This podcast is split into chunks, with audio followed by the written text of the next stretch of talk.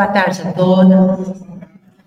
Que o nosso Mestre Jesus possa envolver o coração de cada um de vocês, rogando ao alto que possa manter a mente de vocês conectadas ao conteúdo da palestra dessa tarde, para que possamos assimilar, absorver e ter as respostas que almejamos com a vinda até nossa Que Jesus possa parar a necessidade de cada um. Que assim seja. A nossa tarde de hoje, nós vamos falar sobre auxílio do alto. É um texto que vai tratar um pouquinho do capítulo 25 do Evangelho segundo o Espiritismo, né, que fala sobre bater. É, como é? Capítulo 25. Vou falar dele já já. Eu já não lembro agora nesse momento, é muita informação na cabeça, mas isso também não é tão mas o texto base dele é este livro, que é o livro da Esperança, psicografado pelo Chico Xavier, né? E ditado pelo Espírito Emmanuel. E a gente vai tratar desse capítulo 82, auxílio do alto. E Emmanuel abre o texto, abre para o capítulo, falando exatamente desse trecho do Evangelho que eu estava colocando para vocês. Porque aquele que pede, recebe, e o que busca, encontra, e ao que bate, se abre. É um trecho de uma fala de Jesus que está no Evangelho de Mateus, capítulo 7, versículo 8. Pois bem, prestemos bastante atenção neste trecho, porque a gente vem buscar algo quando a gente se reúne no centro espírita, ou busca o centro, para que a gente possa, às vezes, buscar respostas aos anseios da vida, do nosso cotidiano, né? E aí, às vezes, a gente faz petições, e a gente procura. É... Obrigada, querida, ela pegou para mim. É buscar e achareis. O nome do capítulo, obrigada, viu? É... E a gente faz petições aguardando respostas do alto, que nem sempre a gente costuma assimilar, a gente consegue compreender. Então a gente tem que estar aberto, porque as respostas sempre vêm do mais alto, que é o texto que a gente vai trabalhar. Então, quando a gente diz aqui, voltando, né? Aquele que pede, recebe, o que busca, encontra, e o que bate, se. Quando Jesus nos diz isso, de que tempo ele está falando? De que tempo nós estamos, ele está se referindo, né? Vamos ver. Aquele que pede, pede para que seja atendido. Pede, tem que pedir com todo o seu ser. Aquele que pede, tem que pedir de uma maneira clara, para que seja compreendido em suas necessidades. Mas, lendo engano nosso, se a gente acredita que Deus não sabe aquilo que nós necessitamos. Deus sabe tudo que tudo que necessitamos.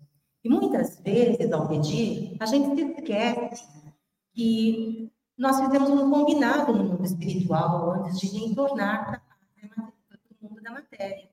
Na questão 258 do livro dos Espíritos, está lá, né? As escolhas das provas. Nós escolhemos passar por algumas dificuldades, nós escolhemos passar por alguns desafios.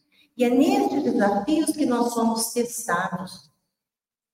Na questão 270, os Espíritos respondem a Kardec, no livro dos Espíritos, que às vezes nós somos tentados, é, experimentados, provados naquilo que a gente mais necessita. E aí ele dá um exemplo lá sobre os, as pessoas de má vida, né? Então, por exemplo, se eu sucumbi numa última existência ah, nas viciações, no meu entorno, junto à minha família, ou as pessoas que se, que se ligam a mim de alguma forma, vai ter, vai ter perto de mim a tentação do vício. E como é que eu vou reagir em relação a ele, a ele nesta existência atual? Então, naquilo que necessitamos, Deus nos prova. Ah, eu peço por paciência. Se eu peço por paciência, é te dando desafios para que você seja paciente, é que Deus vai te testar. Então, você busca melhorias. Quando? Você busca passar por essa prova. De que maneira? E aí a gente bate, bate a porta. E a gente lembra que no capítulo 27 do Evangelho, quando ele vai falar sobre a prece, Kardec nos apresenta um trecho que fala sobre a maneira de orar, né? E aí tem um trecho que ele fala para nós assim: nós temos que entrar no nosso quarto escuro e fechar a porta, na intimidade do nosso ser. Quando a gente bate, a gente abre a porta e fecha e entra para dentro de nós, nós limitamos o espaço para que sejamos ouvidos por Deus. É o espaço do nosso íntimo. E aí, nesse momento, se a gente silencia, a gente escuta a voz de Deus falando dentro de nós, em nossa consciência. E nós sabemos, e Ele sabe, que se o filho bate, a porta vai estar aberta, porque nós estamos sintonizados mais alto. Nós procuramos.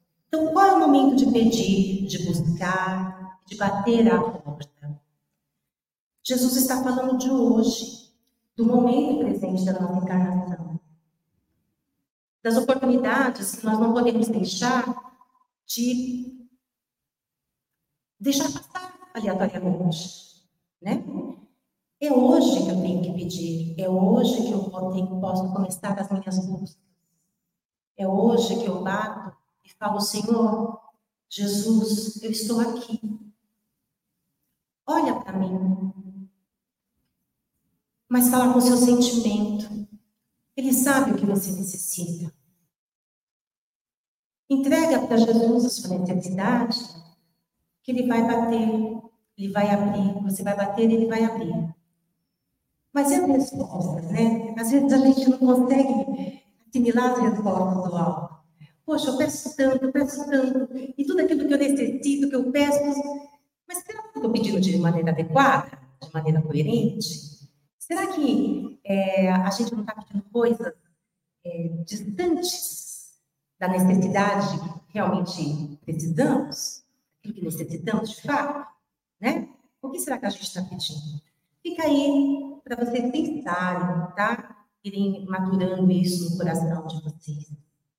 Então, pedir, buscar e bater são verbos que indicam ação, e movimento de cada um de nós. Não adianta pedir e sentar, ficar na ociosidade, ficar aguardando que o milagre aconteça. Eu preciso me movimentar em direção àquilo que eu desejo. Eu preciso buscar, de fato. Tá? E aí as portas se abrem, porque as oportunidades surgem, porque nós recebemos o auxílio do alto.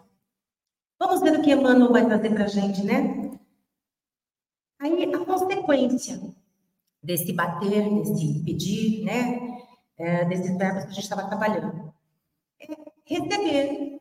Então, se eu peço, eu recebo. Se eu procuro, eu busco, vou encontrar. É assim a consequência. E se eu bati, se eu bater, vai se abrir, a porta se abre. Então, quais seria, seriam as consequências no caso de eu não realizar as coisas que eu preciso fazer? Essa é a reação, né? Eu peço, eu recebo, eu busco, eu encontro, eu bato e a porta se abre. Essa é a reação. Toda ação tem uma reação em relação a ela. E quais seriam as consequências de uma ação contrária? De eu deixar de bater, de eu deixar de pedir, de buscar, né? De eu deixar de, de, é, de procurar. Quais seriam as consequências? Aqui a gente sabe positivamente em relação àquilo que Jesus nos ensinou. Mas se eu deixo de fazer, se eu caio na inércia, no negativismo, na desesperança, fica tudo muito mais difícil. Nós estamos dentro de um centro espírita, de uma casa que prega a consolação aos corações, que fala, que o Espiritismo nos traz que as provas dessa vida, dissemos no início, foram pedidas por nós. Nós precisamos compreender isso e ter a certeza de que somos perfectíveis, não perfeitos, que a nossa destinação será a angelitude. Um dia chegaremos lá. E que a vida continua. Essa é uma das existências de uma vida perene, que tem um espírito, que é a eternidade. Certo? Então não podemos deixar de ter esperança por mais difícil que sejam os momentos pelos quais estejamos passando. Cada um de nós, na nossa intimidade, sabe onde está doendo, sabe onde é o pesar. Temos que ter Jesus conosco. Então vamos introduzir o texto do Emmanuel agora para nós. Perfeito? O que, que ele nos traz? Tá? Ele diz que o efeito é a consequência. Assim, o destino é o resultado das escolhas realizadas e que a lei é de ação e reação, portanto, justa, como o próprio Deus o é. Ele nos diz, ainda no Evangelho, ele traz o seguinte, nesse item 3 do capítulo 25, ele fala: Desta maneira serás filho das tuas obras terás dela o mérito e serás recompensado de acordo com o que hajas feito. Então, começamos a compreender que precisamos fazer algo. Que uma das leis que temos, dentro das leis morais que nos traz o livro dos Espíritos, é a lei de adoração. Mas precisamos ficar somente orando, orando, orando, sem fazer nada? Contrário, ele está falando aqui que aquilo que a gente faz, né? Quando a gente bate, quando a gente pede, quando a gente busca, a gente precisa fazer algo para que, se a lei é de ação e reação, aquilo que eu faço vai ter um resultado. Se eu tiver fé, se eu tiver confiança, eu vou encontrar a solução para o meu problema ou passar a compreender de uma melhor, de uma maneira diferente aquilo que está acontecendo na minha existência naquele momento da minha vida. Mas é preciso estar aberto para compreender as mensagens do mais alto. Porque o auxílio vem. Às vezes nós não compreendemos porque não estamos abertos, estamos focando somente o problema. E se a gente procura o mais alto, por meio da prece, a gente busca o quê? Solução, entendimento, esclarecimento. Peçamos luzes, peçamos ao mais alto paz, serenidade, força, né? E ele nos encoraja para que a gente possa ir para a batalha, porque nós estamos aqui para passar pelas provas que necessitamos, ok? Então, Jesus nos diz lá em João, capítulo 15, versículo 7, exatamente isso. Se vós estiverdes em mim e as minhas palavras estiverem em vós, pedireis tudo o que quiserdes e vos será feito. Olha que maravilha! Mas aí nós temos o quê? Uma condicionante para que as coisas funcionem assim. A condição é: as minhas palavras estiverem em vós. Se vós estiverdes em mim, estar com o Cristo, no Cristo, viver o Cristo, e as palavras dele em nós, viver o Evangelho no dia a dia. Eis a condição para que as coisas se concretizem. Ah, eu quero paz, mas eu vivo infernizando a vida dos outros, falando mal da vida alheia. Aí fica complicado. Como é que eu vou vivenciar o Evangelho fazendo isso? Ah, eu perdoo você, mas. Entendeu? Não tem que colocar condição, tem que vivenciar. Esquecer. Tocar para frente. Deixar o passado para trás. Vamos viver o Cristo. Vamos viver no Cristo. Né? E o seu Evangelho. Diz Emmanuel: Deus auxilia sempre. Observa, porém, o edifício ainda o mais singelo que se levanta no mundo. Todos os recursos utilizados procedem fundamentalmente da bondade infinita. Mesmo na hora de levantar um prédio, um edifício, a gente tem que lembrar: todos os recursos provêm da bondade de Deus. Deus é a providência divina. Ele tudo nos provê. Então nós não podemos nos esquecer disso. Se provê em tudo de material, que dirá no espiritual, que somos os seus filhos diletos, frutos da sua criação, feitos para toda a eternidade para chegarmos à angelitude. Então temos que ter fé. A inteligência do arquiteto, diz Emmanuel, a força do obreiro, o apoio do solo e os materiais empregados constituem dons da eterna sabedoria. Contudo, delineamentos da planta, elementos de alvenaria, metais diversos e agentes outros da construção não se expressaram e nem se regimentaram no serviço a toque mágico. Precisou alguém ir lá pegar a alvenaria, o cimento, juntar, pegar o metal, colocar argamassa, colocar as coisas no lugar. Então, assim, nós estamos aqui, mas precisamos trabalhar para que as coisas se concretizem, desde um simples edifício até as coisas em nossas vidas. É através do trabalho que nós aprendemos, que nós nos edificamos, que nós vamos evoluindo. O trabalho nos ensina muito. Ah, mas eu não tenho trabalho. Tudo bem, tem gente que tem emprego e não trabalha, tem gente que não tem trabalho que não tem emprego e trabalha demais, aliás, né? Depende da ótica. Diz mais. O lavrador roga bom tempo a Deus, mas não colhe sem plantar, embora Deus lhes enriqueça as tarefas com os favores do clima. Se ele não plantar, ele não vai colher. Mas quem favorece é Deus. Certo? As leis de Deus protegem a casa. No entanto, se o morador não a protege, as mesmas leis de Deus, com o tempo, transformam-na em ruína, até que apareça alguém com suficiente compreensão do próprio dever, que se proponha a reconstruí-la e habitá-la com respeito e segurança. Então, temos que ter essa compreensão do nosso dever.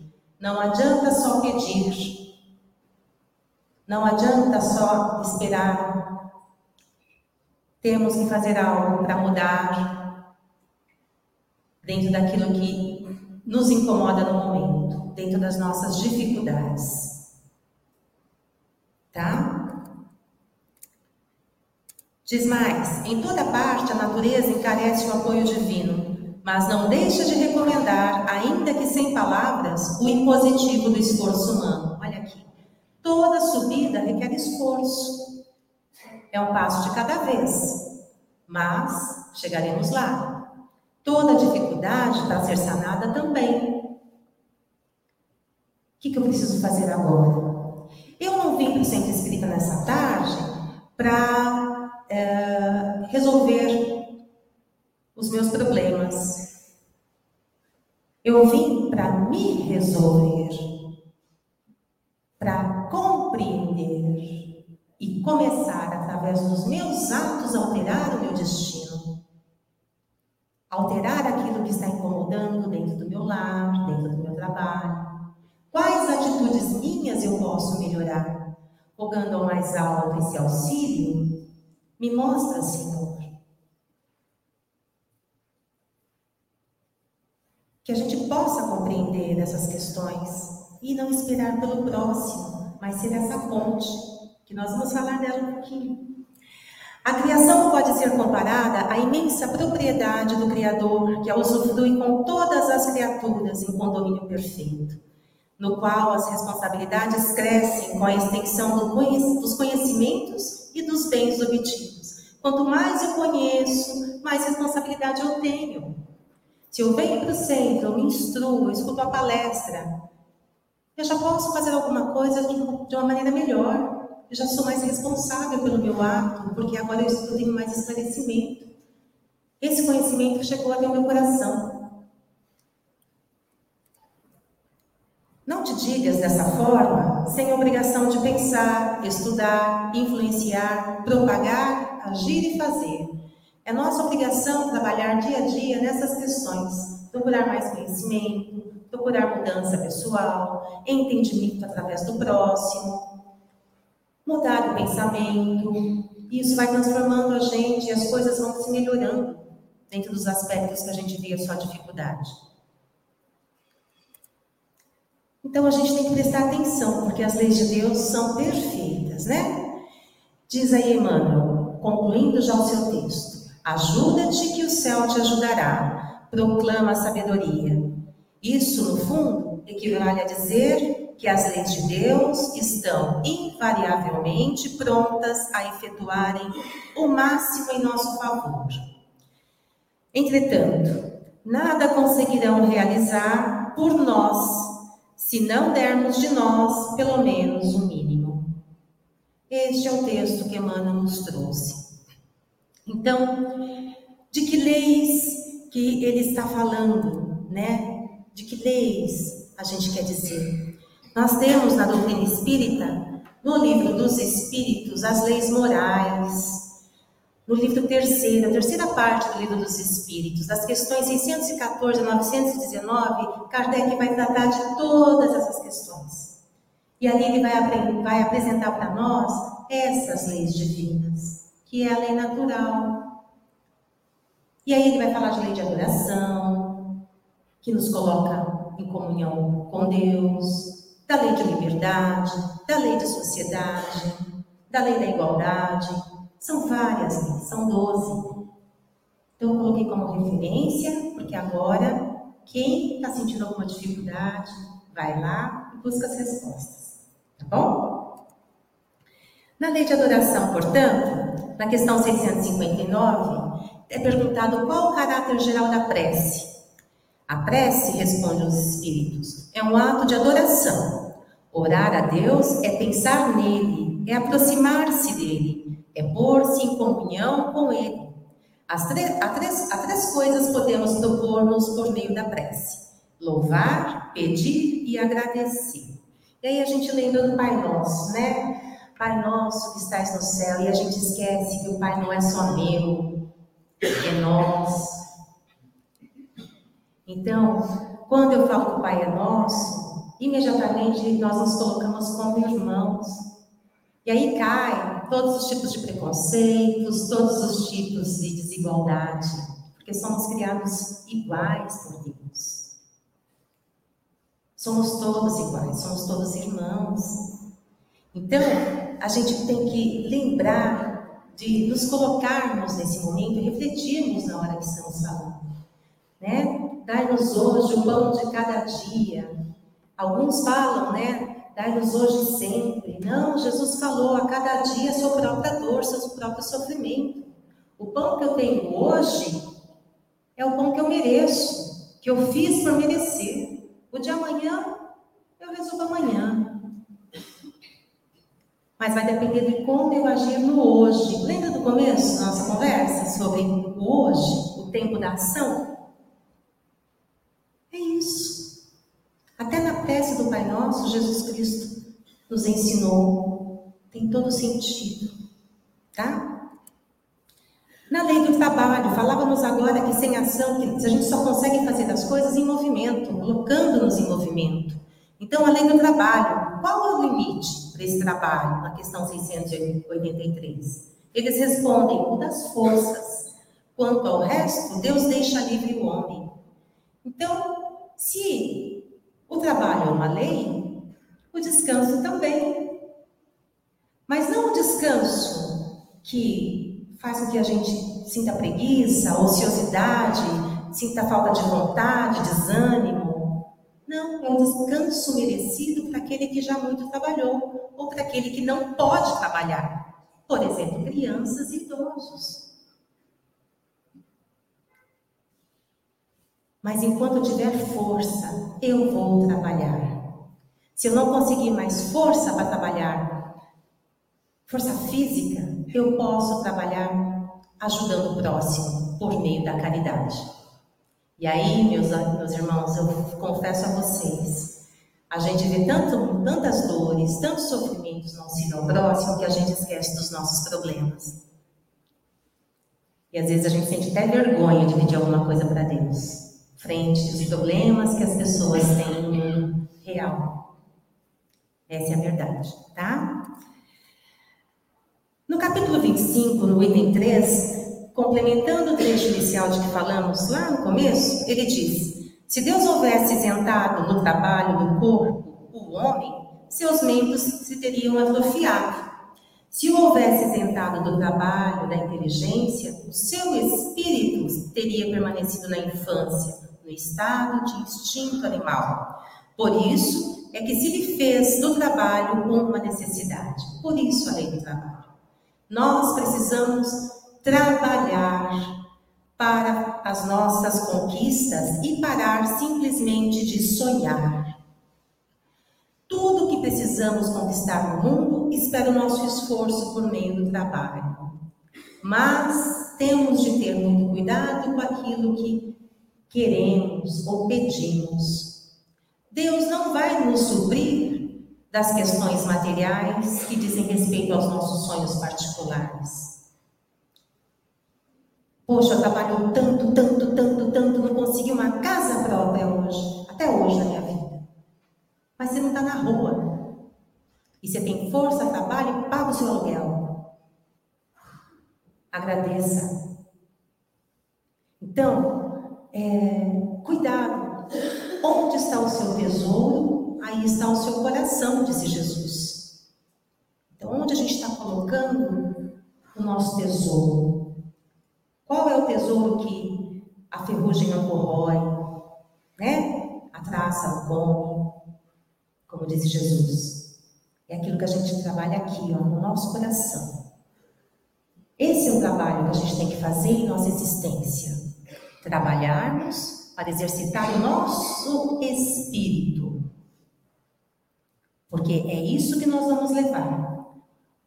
O resultado, o fruto dos nossos sonhos ficarão dos nossos descendentes, daqueles que conseguimos, conseguimos deixar. Ok? Que é lícito faz parte, mas não é só isso. Às vezes, isso que a gente conquista é fruto de muita desavença em família, inclusive. De separações e de causa de dores e sofrimentos desnecessários, por falta da compreensão, né? Neste livro, Deus sempre através do Chico Xavier, Emmanuel traz um trechinho que ele fala o seguinte, nessa lição 16, buscando o alvo. Segue adiante, trabalhando e servindo. Não retenha, senão, os recursos de que tenhas necessidade. Considere os companheiros do caminho. Quanto mais bagagem, mais inquietação. Olha aí, né? Então, a gente, o que, que a gente vai levar? Essas coisas a gente não vai levar, né? Que dizem respeito aos nossos sonhos. Quanto mais bagagem, mais inquietação. Tá? No próximo, que é o Vinha de Luz, no 136, Vivamos Calmamente, tem uma orientação também do mesmo autor. Que ele começa com Paulo dizendo aos Tessalonicenses que procureis viver sossegados. Muitos de nós pedimos paz no coração no momento da nossa prece, né? É uma das nossas buscas. Então, olha que Emmanuel, traz para a gente aqui. Ele fala: viver sossegado não é apodrecer na preguiça. Lembra que a gente falava do trabalho agora há pouco? Tá? Então, não é apodrecer na preguiça. Viver calmamente, pois, não é dormir na estagnação. A paz decorre da quitação de nossa consciência para com a vida, e o trabalho reside na base de semelhante equilíbrio. Então, a paz está quando eu quito a minha consciência com a vida. E o trabalho está na base disso. Olha que maravilha. E onde estão escritas as leis de Deus, diz a questão 621 do Livro dos Espíritos? Na nossa consciência. Então a gente tem que estar com essa consciência livre para sentir paz. E trabalhar para quitar a dívida que a gente tem conosco mesmo com o nosso próximo, né? Ele diz ainda o seguinte: Não queiras assim estar sossegado sem esforço, sem luta, sem trabalho, sem problemas. Todavia, consoante a advertência do apóstolo Paulo, lá no início, né? Vivamos calmamente, cumprindo com valor, boa vontade e espírito de sacrifício as obrigações edificantes que o mundo nos impõe cada dia em favor de nós mesmos. Então, a gente precisa trabalhar. A gente precisa compreender que quando a gente pede, Deus espera de nós a nossa parte. Porque Ele é a providência, tá? E, para concluir, André Luiz, nesse texto é, do livro é, O Espírito de Verdade, ele tem nesse texto Ação da Prece, ele fala que auxilie quanto puder. Faça o bem sem olhar a quem. Você é o desejo de seguir para Deus. Nossa destinação, gente. Mas entre Deus e você, o próximo é a ponte. O Criador atende às criaturas através das criaturas. É por isso que a oração é você, mas o seu merecimento está nos outros. Então, quando eu orar, eu não posso olhar só para mim. Eu não posso pedir só para mim. Eu preciso pedir pelo meu irmão, pelo meu próximo. E aguardar o auxílio do alto, que vem, que vem. Tá? E lembrar, para concluir aqui, dos ensinamentos de Abigail para Paulo de Tarso, no livro Paulo e Estevão, que ela fala, ele todo é, desesperançado, no meio da sua briga interior, né, existencial, ela fala: Paulo ama, trabalha, perdoa e espera. Mas não é essa espera da preguiça, é a espera da ação. Tem esperança, é o esperançar. Então, e ele fez o que fez como apóstolo do Cristo. Levou o evangelho para o mundo, nos deu a conhecer todos os atos do Cristo através do seu esforço. Já pensou se Allan Kardec tivesse desistido também? No final da sua existência, pouco antes, né? Ele nos trouxe o Evangelho. E aí a gente só tem que agradecer e louvar. Louvar a Deus, porque Deus é bom, diz Paulo de Tarso. Tá bom? Que vocês consigam na prece de vocês, no momento em que vocês entrarem no quarto íntimo de vocês, compreender o que tá, que Deus espera de vocês. Talvez o exercício da prece do dia de hoje seja esse, ao invés de pedir, Senhor, que queres que eu te faça? Eis-me aqui, Senhor, cansado, dolorido, sofrido, mas esperançoso de que o melhor está reservado para mim. Porque a promessa de Jesus, que nenhuma ovelha do seu Pai será perdida. Muita paz a todos. Que Jesus possa abençoá-los.